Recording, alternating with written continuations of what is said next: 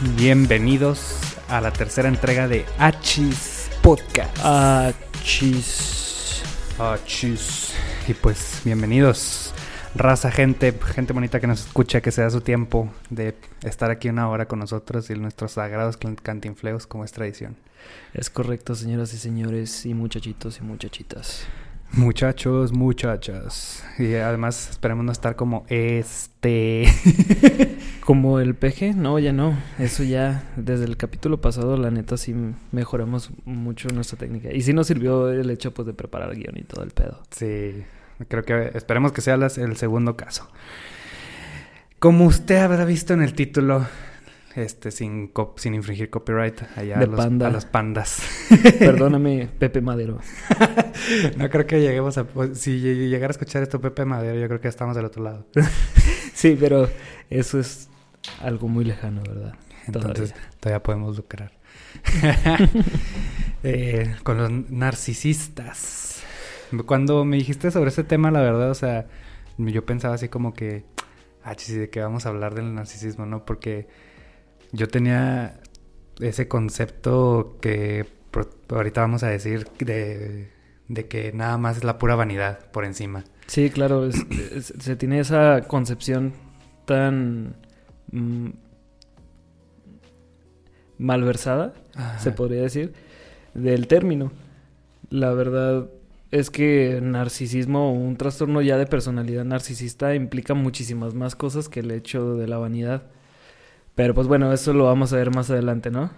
Sí, y también lo que dices de que tenemos en este capítulo vamos a explorar lo que qué es un narcisista, ¿no? Sí. Más a fondo, porque a veces te digo, como tenemos esa idea tragiversada, de que eh, tiene mucho que ver también con las relaciones tóxicas. Oh, sí. sí, de hecho, las personalidades narcisistas tienden a estar en medio de las relaciones tóxicas, o sea, son principalmente los causantes. De esas relaciones tóxicas. Claro que puede haber muchos factores, pero los narcisistas, o sea, estar con un narcisista es estar casi casi en una relación tóxica, en muchos de los casos. Sí, bueno, además también vamos a ver después de que no solamente toca este campo, ¿no? Pero es donde yo creo que la mayoría de las personas tienen contacto con este tipo de, de actitudes negativas y enfermizas de las personas. Es correcto. Es correcto. Es muy correcto. Pero antes de, darnos un clavado al tema, queremos mandar los famosísimos saludos. Vamos a ver quién está aquí. En la publicación, la gente quiso, este, Alejandro Tinoco Duarte, alias el Cheche. El buen Cheche. El chechecillo dice, saludos a la bandita que la sigue coterreando, se les extrañó la semana pasada, pero qué chido que hagan de este proyecto algo constante porque les queda bien vergas, besitos. La neta se me hace bien cansado hacerlo cada semana, pero los primeros coincidieron porque nos tardamos 15 días en editar el primero. es correcto. Pero, pues bueno, al menos vamos a intentar ser un poquito constantes. Sí. Eh, ir agarrando cierto ritmo, ¿verdad? no más, no más de 15 días va a haber capítulo. También depende del, tema si es muy amplio, ¿no? Claro. Eh, quien me hace Enrique Jaques pone, hola mis amigos, saludos doctor y que siga compartiendo sus datos útiles para la población. Otro saludazo para Carlos Fernando Cano Salas, mi buen Cano. Él dice, a mí, a mí, H's. Y también a Lalo, o sea, un saludo para Lalo. Sí, muy, muy buena onda Lalo. No hemos convivido mucho, pero pero lo que hemos convivido es muy chido. Sí, es muy chingón ese güey. Sí. Entonces, pues saludos. Excepto cuando me, traicionaron los dos en Among Us. ¿A qué? Se mamaron esa vez. cuando les tocó juntos a los güeyes. y de, de mi chiquistriquis y a Mile Garduño, a mí al Buster, a mi chamaco, a mi perrijo. saludos especiales que también nos ha apoyado mucho con este proyecto. Así es. Y también un saludo a Daniel Reyes por segunda ocasión. Un saludo, mi Winnie. Y a tu perrito Valentino. Mándale unas buenas caricias de mi parte. Ah, bueno, eh, eso no suena muy bien, pero. Caricias de perrito. Pet, pet, pet. Esos madres de pet. Sí. También le mandamos saludos a perritos por si quieren mandarle saludos a sus perrijos. claro. Somos pet friendly. Así es. Eh, y otros saludos que dijeron ahí por separado que no están en la publicación de saludos es correcto. Saludos a... A Esteban Quiñones, al buen Esteban. Que no le ha dado like a la página de... ¿Ah, neta? Según yo sí, ¿no? No. Pero bueno, igual apreciamos mucho el mensaje que nos mandó y los ánimos. Muchas gracias, carnal. Y pues espero y siga sintonizándonos, ¿verdad? Sí, la verdad, si usted está oyendo esto, dele like a Laches Podcast para que reciba los últimos momazos y, y, capítulos cuando salgan recién salidos del hornito. Simón Kim. Y finalmente, un saludo especial para Ricardo Arellano, alias El Mamón. No es que sea mamón, así le decimos. Eh, que nos dijo saludos a los muchachos que siempre ando tratando de destruir con hechos y lógica. que da mucha risa porque me mencionas ahorita que ese es un dicho muy popular del, de, la ultraderecha. sí, sí, lo utilizan mucho. De... Y el mamón nada más quiere andar incendiando. Entonces, saludos a ese güey. Saludos, güey. No vamos a caer en tus provocaciones, güey. Ah, no caeré en provocaciones. este, pero bueno, vamos a ahora sí empezar con el tema. Vamos a darle.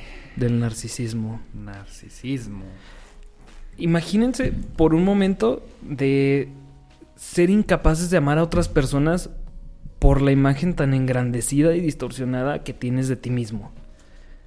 Bueno, pues eso fue justamente lo que le pasó a un joven de nombre Narciso. Algunos pues ya sabrán la historia, ¿no?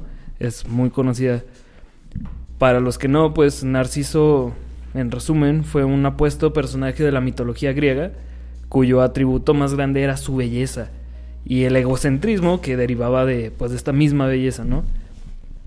Tal como dice la leyenda, pues al tal Narciso se le hizo fácil rechazar y romperle el corazón a Eco. Eco era una hermosa ninfa del bosque, eh, bueno, que cautivaba con su bella voz.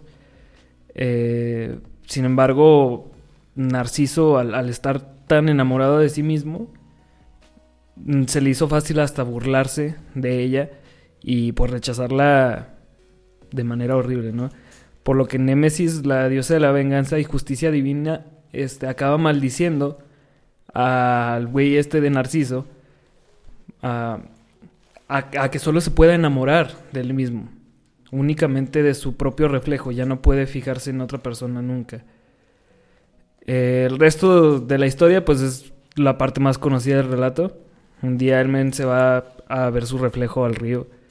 Se queda fascinado con este reflejo en el agua del mismo. Y bueno, hay dos versiones, ¿no? Este, la más común es que este compa al ver su reflejo y al estar atolondrado por su reflejo se cae al río y se ahoga. A otras versiones están más, raras y dicen que se queda inmerso en su reflejo y, y simplemente se desvaneció y se convirtió en una flor. Ahí ustedes quédense con la versión que más se les haga chula o como quieran, pero pues por ahí va la historia, ¿no? Y creo que este relato encapsula perfectamente la base, ojo, la base, no todo el contexto, pero la base de lo que es un narcisista. Es, como lo más... Eh, es lo principal del concepto, ¿no? Eh, pero entrando, pues bueno, a temas más técnicos y más desarrollados, ¿qué podemos definir como un narcisismo, Mauri? Pues bueno, antes de que entre, en ese en ese tema, eh, me gustaría agarrar algo que de tu parte que mencionas, que ah, inclusive creo que a veces ahí, ahí puede ser por, por la razón por la que a veces confundimos el narcisismo o nada más lo identificamos con esta parte de la vanidad, ¿no? Por esta historia, en la que el güey simplemente por ser guapo, ¿no? Pero lo que, lo que realmente se, se identifica como narcisismo en esa actitud es su su falta de, de tener una realidad, pues, eh, fiel, ¿no? O sea, ese güey tenía una, un concepto de, de, lo que, de cómo realmente se veía, pues, muy, muy fuera, bien, cabrón. Entonces, eso es lo que hace un narcisista, ¿no? Tanto de que, ay, me, me yo me veo guapo y así, ¿no? Sí, o sea, no es así como mm, eh, los metrosexuales, ¿no? O sea, que, que tengan una obsesión únicamente con su, con su estética o con su apariencia física va mucho más allá de eso. O sea, va. Es, el narcisismo son todas las consecuencias de tener una, un ego tan engrandecido. Sí. Eh, pero bueno, vamos a, ver justamente eso. Un poco ya más de definición acá del librito. Investigamos que el psicólogo John Lacar eh, dice que los individuos narcisistas son aquellos en los que basan sus expectativas en la perfección. O sea, y la perfección pues es no es algo real, ¿no? Es algo muy salido de lo que realmente son las cosas. Exacto. Y dice que pues estas expectativas están en la perfección debido a que su autopercepción exageradamente inflada les genera un sentido de legitimidad. O sea, hace de que el mundo entero está en deuda con ellos al estar encima del resto. Son personas que evitan a toda costa la autorreflexión y la autocrítica, ya que darse cuenta de sus fallas y hacerse responsables de esos errores entraría en conflicto con su visión perfecta que tienen de sí mismos. Pues claro, si, son, si se ven perfectos, no tienen fallas. Exactamente. Según ellos, ¿no? Sí, en su mundo pony. en su mundo pony. Entonces, como te decía, que muchas veces tenemos el narcisismo como sinónimo de vanidad, pero va, mucho, va mucho más allá de eso, porque son personas que en, en caso de que te toque una persona narcisista, pueden llegar a ser muy dañinas para tu desarrollo personal ya que estas personas pues se vuelven como sanguijuelas, ¿no? De, de, tu, de tu atención. Sí, exactamente. Este, son personas, bueno, ya, ya lo veremos más adelante con los rasgos de un narcisista, pues son personas que buscan que te acoples tú a sus necesidades y a sus deseos únicamente, no piensan en, en los deseos y necesidades de los demás, únicamente en los de ellos. Y por eso es, este, bueno, son personas que tienden a tener relaciones muy inestables. Y no solamente afectivas, ¿no? También de trabajo, de, eh, de amistad, de, de, con los padres o de incluso de padre e hijo. Exactamente, o sea, porque también, bien como puedes toparte con un narcisista en una relación casual social, te puede tocar desde nacimiento, o sea, un sí. padre, una madre narcisista, y es igual de dañino. Entonces, pues es, es importante saber identificar a un narcisista y creo que dentro de eso este, ahorita mencionabas algo muy importante, ¿no? De que, pues que el, narcisismo va más allá de, de, de, esa vanidad y de esa, de esos, este, bueno, ese concepto que se tiene por lo general socialmente del narcisismo. Uh -huh. Va muchísimo más allá y podemos toparnos con una persona que bien eh, comparte ciertos rasgos del narcisismo, pero no todos. Sí. O sea, pueden ser uno o dos que tenga más escondidos, pero no quiere decir que, pues ya por el simple hecho de que, ay, no, es que. No, más poquito. Ajá, no más poquito ya, o sea, no. No, no, no con que creo que hay que saber identificar que con que tengas uno, pues ya te hace un poco, o sea, ya entras en el concepto, ¿no? Y son, son actitudes que se tienen que tratar profesionalmente. Claro, o sea, para ya tener lo que se dice un trastorno sí. de personalidad narcisista, ahí sí ya debes de de reunir una gran cantidad de rasgos no narcisistas. Pero ya el hecho de tener un rasgo narcisista pues es una este es, es un comportamiento erróneo no sí y, y como dices si, si, no, a lo mejor si nada más tienes unos pocos ahí ya es más fácil pues hacerlo eh, tú de manera más rápida no o sea decir ay bueno pues eso no no está bien no pero ya si tienes el trastorno pues ya no así es. Entonces eh, pues entrando mucho en este tema que estamos tratando, ¿cómo es entonces que podemos identificar a un narcisista? Pues bueno, una persona con un trastorno de personalidad narcisista ya como tal, tiene rasgos muy marcados más allá de su egocentrismo tajante, o más bien también como consecuencia de este mismo egocentrismo tajante. Primero que nada, son personas muy irresponsables. Ya mencionamos que un narcisista evita a toda costa lidiar con los errores que ha cometido. En su proceso de pensamiento ellos no pueden estar mal. Por lo que raramente pues también raramente se disculpan, ¿no? Incluso si se ven presionados a hacerlo, a pedir eh, perdón, utilizarán siempre un lenguaje, lenguaje, perdón, un lenguaje evasivo o buscarán repartir el peso de la culpa con frases todas trochas como los dos dijimos cosas hirientes, o sea, y encima esperan que se les perdone en el momento, o sea, eh, incluso cuando están hablando de manera evasiva sin completamente aceptar la culpa, después esperan que ya solo con eso se les disculpe y que ya la persona no siga enojada. Y además pierde, ahí pierdes totalmente el valor del perdón, ¿no? O sea, pues si no te va a costar que te perdonen, pues no tiene un costo a lastimar, ¿no? Porque ya el simple hecho de, de decir, ah, perdón, automáticamente me perdonas y ya, pues, no, no, no, hubo una consecuencia real de haberte portado de manera lastimosa. Claro. Entonces lo sigues haciendo. Sí, y a ellos, o sea, siguen haciendo y tomando beneficio de eso. Entonces, pues, no lo van a dejar de hacer. Son personas bueno, como lo vamos a ver más, más adelante, este, pues que tienen una carencia de empatía muy grande. Tienen un complejo de superioridad. Y aquí yo agregué un, un paréntesis al guion antes de que continúes, que dice eh, que me pasaste unos videos ahí muy interesantes sobre el tema, que decía que generalmente cuando les exhibes ese complejo de personalidad o esas personas que, que lo tienen es cuando enaltecen su valía haciendo menos a otros. Sí, exactamente. Es como ellos se proyectan ante los demás. O, eh, pues bueno, o sea, y esto significa que si no son tratados con la adoración y con la atención que ellos creen merecer en base a ese complejo de superioridad, pues se van a ver ofendidos y van a actuar con indignación o con enojo o con las dos. Sí, porque para una persona narcisista atacarla lo, lo sienten realmente como un ataque a su personalidad, ¿no? Sí, e injustificado. o sea, dicen, pues yo no hago nada malo, o sea. En su mundo pony, como su Mundo pony. A veces ni se dan cuenta, o sea, son personas que pues, ni se dan cuenta de, de que están haciendo pues malas cosas. Están cegados. Sí, porque ahí atenta contra su visión que tienen de, que son perfectos. Exactamente, exactamente. Y cuando, cuando se ponen en esa encrucijada o en ese dilema de que chocan esas dos ideas, pues suelen rechazarlo, ¿no? Y, y por eso lo sienten como un ataque. Así es. Así es. Entonces, pues en eso mismo, eh, los narcisistas odian los límites.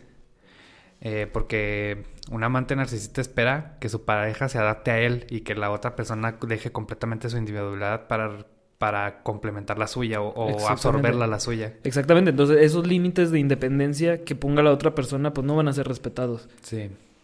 Eh, aquí pones un ejemplo muy, muy bueno que, que no, no, necesariamente es de una relación de, de pareja, sino que un padre, un padre también puede ser narcisista cuando, por ejemplo, escoge la carrera de su hijo o decisiones de vida. De que, ah, tú vas a ser doctor porque yo fui doctor y ya desde los tres años ya tiene idealizada a su hijo como doctor y no mames, pues ni siquiera sabes cómo va él a, a tener un gusto por la carrera, ¿no?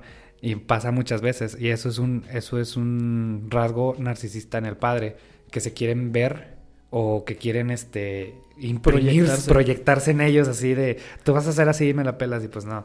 me la pelas, no mames.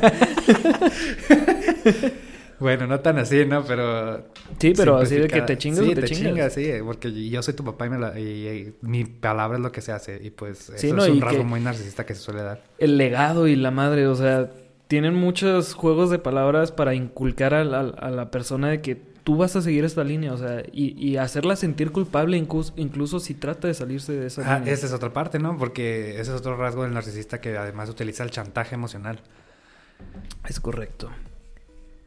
Y, ah, pues ahí ya toqué el otro punto de que dices que son altamente manipuladores y que tienden a ser celosos, ya que esperan que sus necesidades sean atendidas de manera exclusiva sin pensar en las de otros. O sea, las mías son las que importan y te chingas. Exactamente. E incluso si ven que esa persona los está, está tratando a otra persona igual que a ellos, este, empiezan a sentir estos celos porque eh, tienen un sentido de exclusividad también muy enfermizo. Inclusive también esas actitudes se dan, bueno, el video mencionaba que se da mucho por naturaleza en niños, ¿no? Porque un niño suele ver las cosas blanco y negro.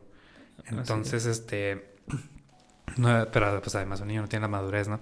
Pero esa, esas, esas actitudes son caprichosas de obtener todo lo que quiero simplemente porque, porque sí, y es cuando se, si una persona no tuvo sus, como que los límites, límites sanos, Exactamente. también pueden empezar a desarrollar actitudes narcisistas de grandes. No, y una introducción social eh, exitosa. Sí. Porque la razón por la que los niños son tan egocentristas es, pues, como su nombre lo dice, porque ellos creen que son literalmente el centro del universo. Viven atendidos por sus, por sus dos padres, en la mayoría de los casos, y pues entonces eso los hace sentirse especiales y únicos.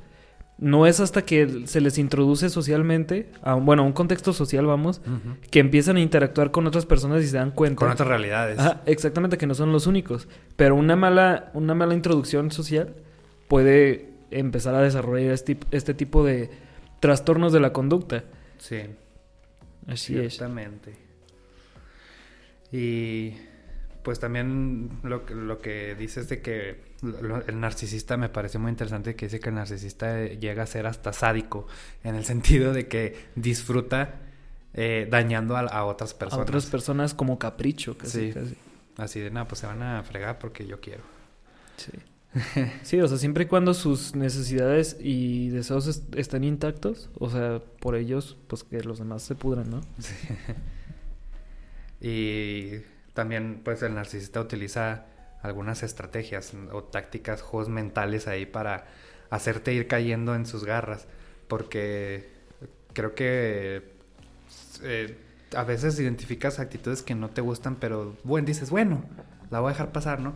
Y luego ya conforme va pasando el tiempo, esas personas, o sea, descubres que realmente están disfrutando haciéndote ese, pues, como daño Sí. o ese maltrato. O no te vayas tan lejos incluso, o sea, ponle que no lo disfruten, pero ah, ni siquiera se dan cuenta de- del daño. O sea, Sí. lo hacen de manera este casi casi automática. Así es. Entonces, pues, ¿cuál es el, ¿cuáles son estos mind games con los que la persona narcisista Estas tácticas? ¿verdad? Sí. El primero es el gaslighting. Que a veces yo, yo veía este término en internet y no tenía como que la idea de lo que significaba. Sí, yo tampoco. Veía que muchas personas decían, ay, que el gaslighting y la madre. Pero ya ahorita que ya está un poquito más informado, me parece muy interesante porque es una técnica que utiliza una persona narcisista para evitar la culpa. Eh, se, le, se le pone así por una obra que se llama Gaslight, que salió en 1938, escrita por Patrick Hamilton. Hamilton. Así es. Y esta obra trata de la historia de un esposo que trata de convencer a su esposa de que está loca. Y lo que ella no sabe es que su esposo es un asesino en busca de joyas que al parecer están ocultas en la parte de arriba de su, de su departamento. El caso es que cuando el esposo sube a buscar las joyas y prende las luces de, ar- de arriba, o sea, luces de gas, porque es 1938, no había electricidad. Las luces de gas de la parte de abajo se vuelven más tenues, cosa que la esposa lleva tiempo observando. Pero cuando confronta al esposo, o sea, que le dice, oye, pues te- claramente te estoy viendo que estás arriba buscando, ¿qué estás haciendo? y el esposo le dice, nada, estás loca, te lo estás imaginando. Y así como en la historia, los narcisistas también pueden usar la negación, la mentira y la agresión para que hacer que sus víctimas duden de su propio juicio. Sí, y de su memoria. O, sea, que- ah, es pues que yo, no- seré, yo seré loco, o sea, pues yo estoy viendo claramente que cómo él está haciendo algo y cuando lo confronto me dice que yo soy loco, ¿qué pedo? Sí, pero fíjate, es curioso porque ya una práctica seguida de estas tácticas mentales hacen que la persona realmente comience a dudar de su propio juicio y de su memoria de realmente pasaron las cosas así o yo me las estoy imaginando o, o yo las estoy sintiendo mal a lo mejor y empiezas a justificar a la otra persona. Mm, ya, ya, ya, o sea, que el... Por ejemplo, cuando, cuando te chantajean así de, no, es que, pues por ejemplo, una persona, no, no, o sea, me viene este, este ejemplo a la cabeza que a lo mejor tal vez es un burdo y a lo mejor me lo estoy sacando del, de la paja. De la paja mental. De la paja mental, pero imagínate así de que tu, tu novio te dice, no, pues no te estoy, no te estoy poniendo el cuerno, no te, te- son mentiras que me viste, o era, era otro, otra persona, Ajá. era, o me hackearon, casi casi, ¿no? O sea, Ándale, sí. Y tú dices, güey, pues, o sea, yo te estoy cachando con las manos en la masa y me estás atacando de por qué te estoy reclamando. Sí, ese es un caso de gaslighting muy, muy común y sí, o sea, es muy acertado. O sea, ahí estás jugando con el juicio de la persona de es que no es cierto, o sea, tú estás mal, tú, este, me habrás confundido, no sé, o sea, estás tratando de modificar su, su recuerdo que tiene de que te vio, o sea, Sí. literalmente, o sea. Y no sabía que eso, a eso se le llamaba el gaslighting. Sí tenía como que esa actitud, pero no la tenía conectada con el narcisismo y con el gaslighting. Sí. Sí, que, o sea, a fin de cuentas es algo muy común, a veces no solo en los narcisistas, sino simplemente en las personas que, pues, buscan evadir alguna responsabilidad o alguna culpa o algún, eh, pues, en general, alguna situación incómoda, pues, luego, luego buscan negar. Y negar este, a veces implica, pues, cambiar los hechos, ¿no? Tratando de, de jugar con la perspectiva y la memoria de las otras personas. Ciertamente. Muy interesante eso. Sí. ¿Y cuál- ¿Cuáles son otros mind, mind games? Ah, bueno, o sea, hay dos que están muy canijos que a lo mejor yo estoy seguro que a todos les ha pasado en alguna vez con alguna pareja o con alguna amistad toxicona por Con ahí, personas, ¿no? ¿no? Con personas en general. Eh, pues otra de las tácticas más empleadas por un manipulador, o sea, la primera, eh, son los callejones sin salida. ¿Qué es un callejón sin salida? Pues es el acto de poner a la víctima en una situación donde toda acción tenga un resultado negativo para esta misma. O sea, sea lo que sea que respondas o que hagas, eh, va a estar mal. Eh, un ejemplo por- eh, podría ser acusar a alguien de manera conveniente que está en negación. Es como si te digo, güey, estás negado, estás 100% negado tú, estás muy negativo y estás negado. Eh, pues obviamente tú, si no lo estás, me vas a decir, claro que no, no estoy negado. Pero eso significa que lo estoy negando. Ajá, entonces eso me serviría a mí como prueba de decirte, ¿ves? Una persona en negación diría eso. Entonces técnicamente es orillar a una, a una persona a, a que no pueda responder este De cualquier manera, porque lo que diga, pues ya te le da la razón a la otra persona. Exactamente. 100%. Es correcto. Eh, entonces, pues, por ende, cualquier respu- respuesta que, que la persona dé o cualquier paso que dé va a estar mal, ya está condenado esa persona con esos eh, callejones sin salidas. Y algo muy similar sucede con los dobles vínculos. Esta es otra técnica muy eh, frecuente que utilizan los narcisistas. En estas situaciones se presenta a la víctima con un mensaje doble. Eh, son las famosas señales mixtas, donde ambos elementos pues se contradicen. Por ejemplo, un novio manipulador le puede decir a su novia que es, que es una fachosa y que, ay no, que es, que es bien descuidada con su apariencia, que parece que ni te quieres y así, ¿no? Pero luego, si ésta llegase a arreglarse, este mismo la atacaría con celos y acusaciones muy del estilo de, ah, ¿para quién te estás arreglando? Eh, ¿A quién vas a ir a ver? Eh, no deberías de enseñar tanto y etcétera, ¿no? Eh, entonces las víctimas se ven frecuentemente envueltas en un conflicto al tratar de averiguar lo que pues el manipulador quiere. O sea, se pierden, dejan de pensar en ellos para, para concentrarse, concentrar es- esa frustración y ese estrés de, de no saber qué es lo que quiere la otra persona. Se concentran en qué es lo que quiere la otra persona y no en ellos. Al- ahí el, el video que me pasaste menciona, por ejemplo, de que así te van jalando a, a ser como rehenes de esa, de esa situación. Porque al principio, pues, va cediendo, ¿no? Así de... Cuando te ponen en esa situación, si no la tienes bien identificada, pues, no, pues está bien, yo la cagué o no sé, ¿no? Sí. Y al principio pueden ser cosas muy ligeras, como los que mencionas que a lo mejor, o sea, lo que mencionas de que si ya te, te, te ataca tu, tu cómo te ves, ya es un foco rojo, ¿no? Pero Exactamente. muchas, pero muchas personas no lo suelen, no lo suelen ver como foco rojo y caen. Y o ya puede ser así, no, es- inclusive puede llegar hasta el límite de no, me está golpeando porque me lo merezco. Sí, ¿no? Y es que muchas personas siempre entran a una relación enfocadas o con la mentalidad de querer siempre complacer a su pareja. Y lo ponen encima de, de complacerse a sí mismos, no, o de ver que todo con ellos esté bien. Entonces, al estar nada más enfocados en qué es lo que ellos quieren, cuando una persona les presenta esta situación conflictiva, pues se les va a hacer nudo el, cerebro, o sea, y las emociones y todo. También el, el, el del video mencionaba un ejemplo de su vida personal en la que la mamá identificaba a su mamá como narcisista. Mm, En la que la mamá, por ejemplo, le, le, prese- le presentaba un, una idea, ¿no? En la que ella decía que ya se iba a cuidar y ya no iba a fumar. Ah, sí.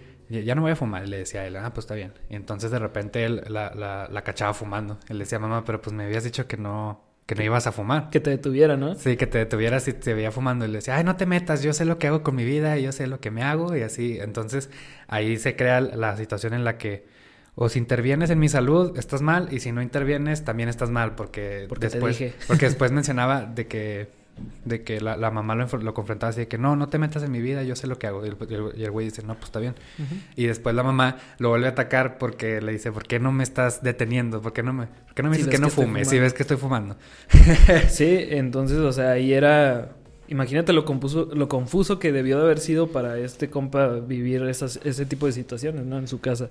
Sí, y también él, él mismo hace un estudio que dice que en sus Patreons les mandó una encuesta En donde donde las personas identificaban esos dobles vínculos. Y lo que se me hizo muy interesante es que la mayoría de las personas tienen, les pasa más en, en ambientes en los que se supone que te deberían hacer sentir bien. O sea, por ejemplo, tu pareja emocional, pues es a la que recurres o la que con la que creces, ¿no? Con ese apoyo, ¿no? Con ese apoyo emocional. O sea, tu, tu, relación afectiva debería de ser para eso, ¿no? La que te hace sentir bien, pues no para que tienes una relación afectiva que te hace sentir mal. sí. y también el, que pasaba mucho también en la familia, o sea, pero ah, en la familia yo creo que ahí está más, más cabrón, pues salirte de ese abuso, porque ahí caes por la aleatoriedad. Sí, o sea, ahí no tienes control de, de estar en ese contexto, ¿verdad? Sí, y, y también me, me, parece muy interesante de que eh, utilizaban este doble vínculo también inclusive técnicas gubernamentales que se data desde la cacería de brujas. Ah, sí. Que utilizaban esto de que decías, si eres o sea, eres bruja. Y decía, pero no soy bruja. Ah, pues eh, al decir que no eres bruja, te hace bruja. Ándale. Entonces, ya con el puro hecho de, estar en un juicio ante, ante ese caso, ya eras culpable. O sea, y eso se usaba como una herramienta política. Sí. Y todavía se sigue usando. O sea, le decimos cacería brujas entre comillas, pero por, pasó también de que cuando en Estados Unidos pasaba mucho lo de la Guerra Fría, así de que, ah, ese güey es soviético, ese güey es un espía. Y y el güey decía, pues no, no soy espía. Y lo, ah, pero es lo que diría un espía. Exactamente. Sí, o sea, y los, los encasillan ahí.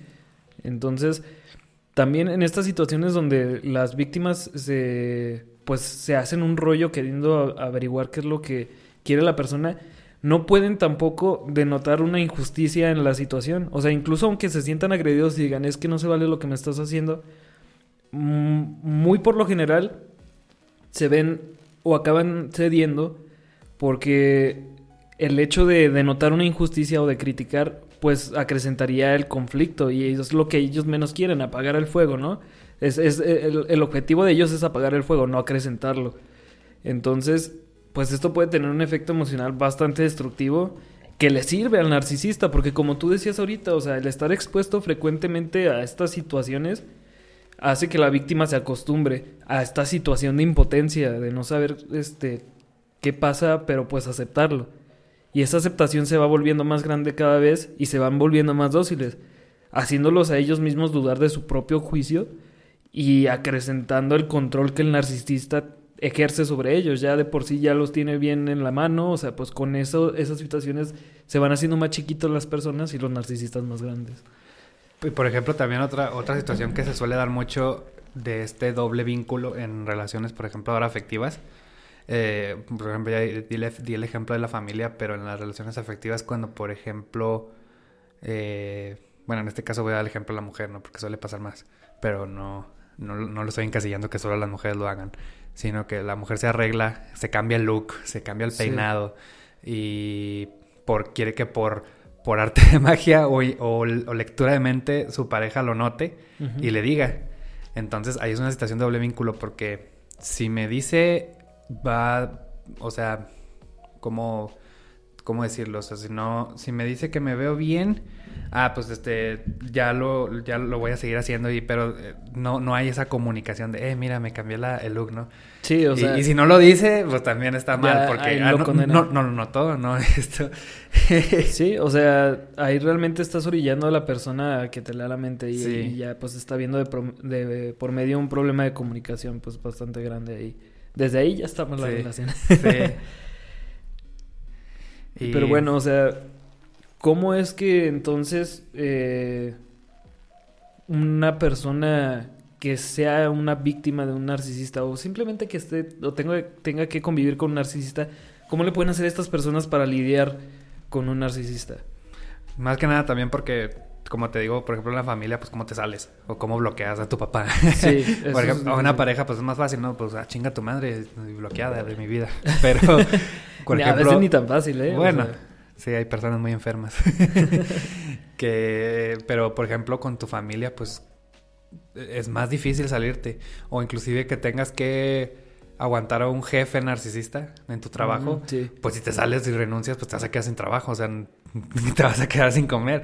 Entonces a veces hay que como que empezar a pues a lidiar, como dices, con un narcisista. A, irse alejando de poquito en poquito, de una manera más gradual, ¿no? Con algo que te sientas este un poco más cómodo. Claro que te vas a sentir incómodo, o sea, claro que es, algo muy difícil, es algo que a veces requiere incluso hasta llevar un proceso terapéutico. Eh, bueno, la mayoría de veces incluso, si no es que todas. Eh, pero pues es algo que se puede ir haciendo poco a poco. Y pues la principal, como decimos, es evitar contacto. Si, si se puede, pues adiós, o sea, bloqueado. Exactamente. es la más sencillo, ¿no? Pero pues como digo, no, esta no es una opción para todos. Eh, por ejemplo, hay gente que ya tiene años lidiando con un narcisista y pues cortar ese vínculo de un día para otro pues no es algo tan sencillo. Pero eh, a veces eso como te, te, da una sensación de no poder resolverlo o de no poder escapar. Y como dices, esas, estos casos es mejor irse alejando, pequeños pasos y poco a poco darte tu espacio y tus límites con esa persona. Sí, yo te preparando, te digo, hasta con un proceso terapéutico, ¿no? Sí. Incluso.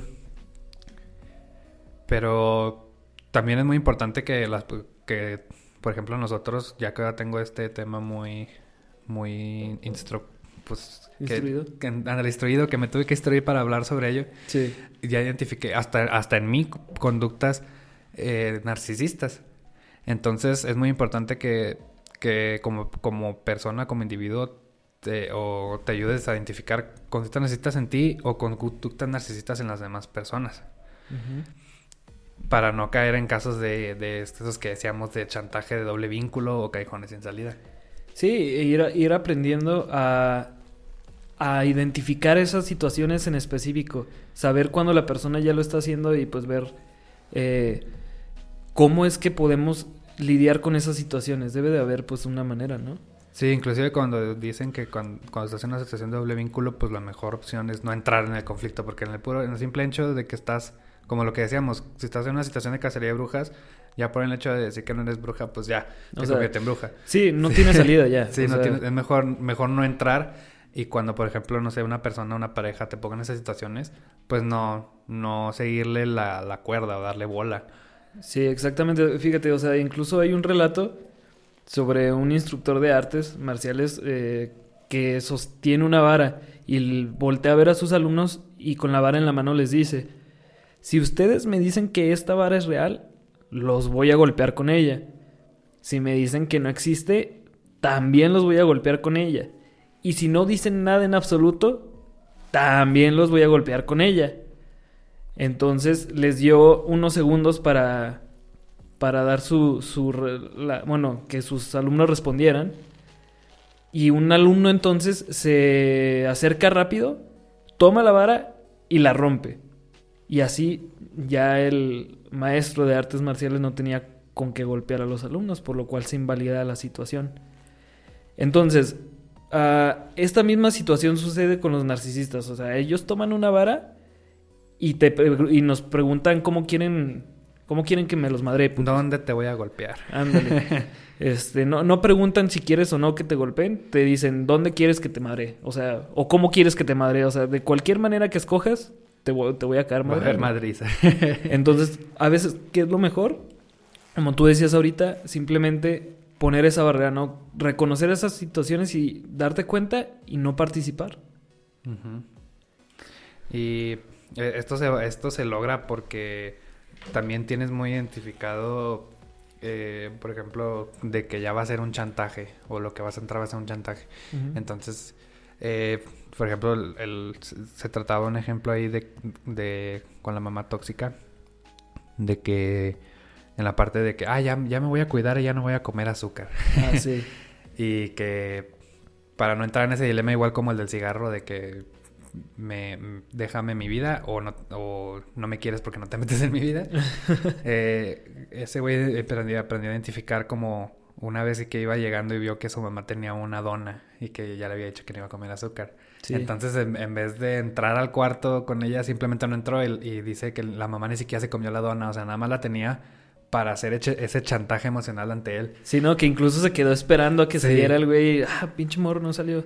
O sea, que lo hacía con, como que con esa intención de provocarlo. Y es que ahí se nota a veces, no, no digo que todos los narcisistas sean así, pero los narcisistas ya en un nivel, pues, maligno, este, tienden a hacerlo por capricho, para poner a prueba a las personas. Entonces, muchas veces eh, el hecho de que no responda una persona a ese estímulo o a, a esa situación es lo mejor que puedes hacer, porque pues a veces la, la, la reacción del o la dinámica de esta persona narcisista depende mucho de tu reacción, de lo que tú respondes. Entonces no darle una reacción o el que le dicen el darle bola, bueno, no bola, pero ignorarlos, ni siquiera entrar en ese conflicto es lo mejor que puedes hacer. Y también si eres si eres víctima o has sido víctima, lo mejor lo mejor que puedes hacer por ti es autoconocerte y tener una buena autoestima. Porque teniendo una buena autoestima y sabiendo pues tus gustos o tus tus cosas que te hacen individuo, pues que ya tú desarrollas, no, no dejas que otra persona venga y te las pise. O no dejas que te haga menos y, y que él se enaltezca ante ti. Y con esta identidad podemos actuar a lo que genuinamente deseamos y no a lo que todos desean, como, como digo. Y además conocer nuestras fallas y debilidades nos hace conscientes de situaciones en las que alguien ahí malintencionado intenta aprovecharse de nosotros. Exactamente, o sea, también no, no es solo de reconocer lo que hace el narcisista, sino también es reconocer qué está viendo el narcisista en nosotros que está explotando o que está al menos buscando o intentando explotar, ¿no? O sea, qué debilidades o, qué, este, pues sí, qué vulnerabilidades estamos teniendo a esta, esta persona que esta persona en vez de, de cuidar esa vulnerabilidad la está aprovechando, ¿no? Y, y poner esa, esa barrera.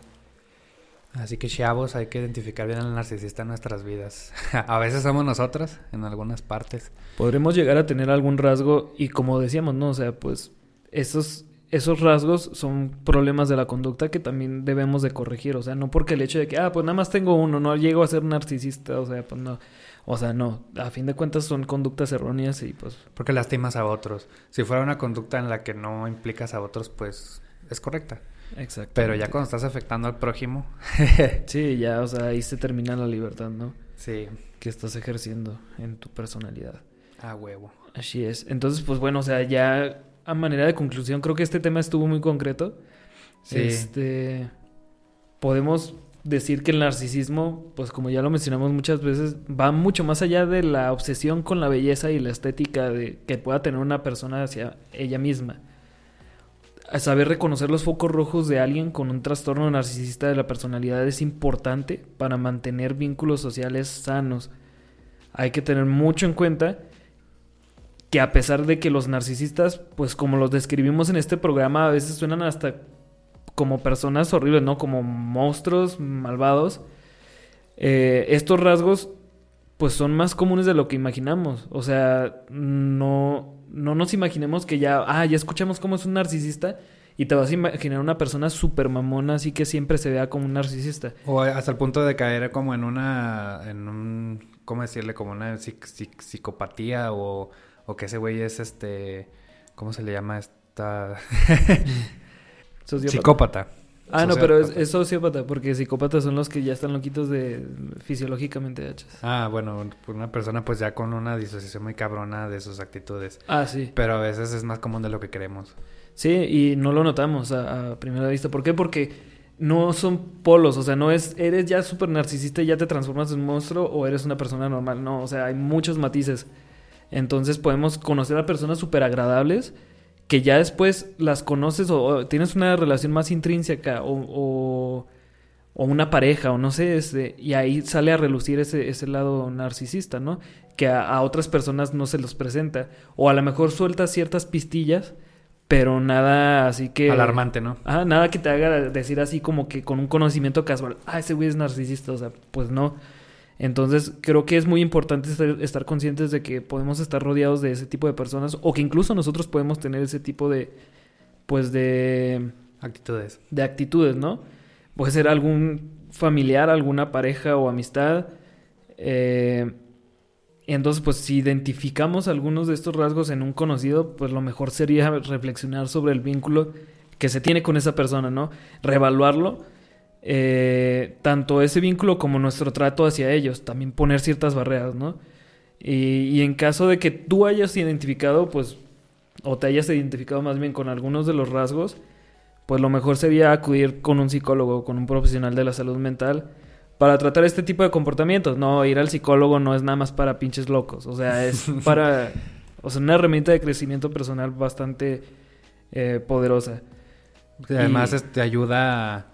O sea, tú identificaste que algo no está bien contigo, pero pues cómo lo solucionas, ¿no? Y, el, y, el, profesional te va guiando de la manita. Sí, o sea, incluso para un narcisista puede llegar a ser difícil el hecho de ir a terapia o de llevar a cabo la terapia principalmente, pero pienso que desde el hecho de que se está dando cuenta que hay algo mal o que puede haber algo mal con esa, con esa personalidad que tiene, pues es un avance ya, ¿no? Es, es ya un paso adelante y pues es procurar ir con la mente pues muy abierta, ¿no? Si ya te diste cuenta de un error, si ya le abriste la ventana a eso, a ese error, pues ábrele la puerta también a todo lo demás que pueda venir, ¿no? Exactamente. Muy buena conclusión, Aaron. lo que lo, complementando un poco también lo que dices en tu conclusión de que eh, revaluar el vínculo con una persona narcisista también porque la manera más sencilla es cortar ese vínculo, ¿no? Sí. Entonces, pues si es alguien que acabas de conocer, pues eh, te vas a lo más fácil, o sea, bloqueado. Funado. Funado. Entonces, eh, pero como mencionábamos, pues a veces no es la manera, o sea, aunque es la manera más efectiva, no es la manera más sencilla de, de hacerlo. Ah, en, y yo en mi, en mi, conclusión quiero mencionar que a veces que el narcisismo no es nada más cómo me peinaré esta noche o qué ropa me combinará mejor, como dice la canción del título, sino tener tu interés y convertirlo en amor. Eso dice el verso de la canción. O sea, no es tanto de cómo me veo, sino tenerte ahí y eso yo lo interpreto como amor. y esta, eso es una, una percepción distorsionada de la realidad, porque eso no es amor, eso es posesión. Exactamente. y eh, las personas racistas a veces tienen esta percepción y les da esa necesidad sadista de estarse satisfaciendo con el sufrimiento del otro, o sea, porque ellos lo interpretan como como el amor simplemente por título, o sea, ya me perteneces y eso significa que me amas. Y deja tú, pues, lo, lo, siento que, que lo toman también como una reafirmación de esa superioridad o de ese complejo de superioridad que tienen, o sea, dicen, pues estas personas están abajo de mí, o sea, no, no los veo igual que yo, no, no me importan por eso mismo. Sí, y, y pues de ahí viene lo, lo, que son las famosas relaciones tóxicas. Eh, que puedes darse por otras situaciones, ¿no? Pero una persona narcisista por lo general tiene una relación tóxica con las personas. Así y es. como, como, como decíamos hace rato, pueden ser más además de la afectiva, puede ser el trabajo o inclusive hasta conductas que a veces la ley usa para ejercer poder. es correcto. Así es, y pues con esto terminamos nuestra entrega número 3 de Achis Podcast. Achis Podcast. Te, síganos en las páginas de Facebook, ahí estamos posteando momazos. Cuando estamos, se nos ocurre algo ahí. Estamos posteando, ahí va, va, a estar el post para que manden sus saluditos o para que sean mencionados, mención especial en el programa. eh, también para que vayamos haciendo aquí la comunidad de Achis Podcast. Así es, muchachos. Y pues muchas gracias a todos los que nos sintonizaron esta vez, a todos los que se quedaron de nuevo un buen rato escuchando nuestros sagrados cantinfleos. Y pues los esperamos en la próxima entrega de Hachis Podcast. Saludos. Bye. Bye.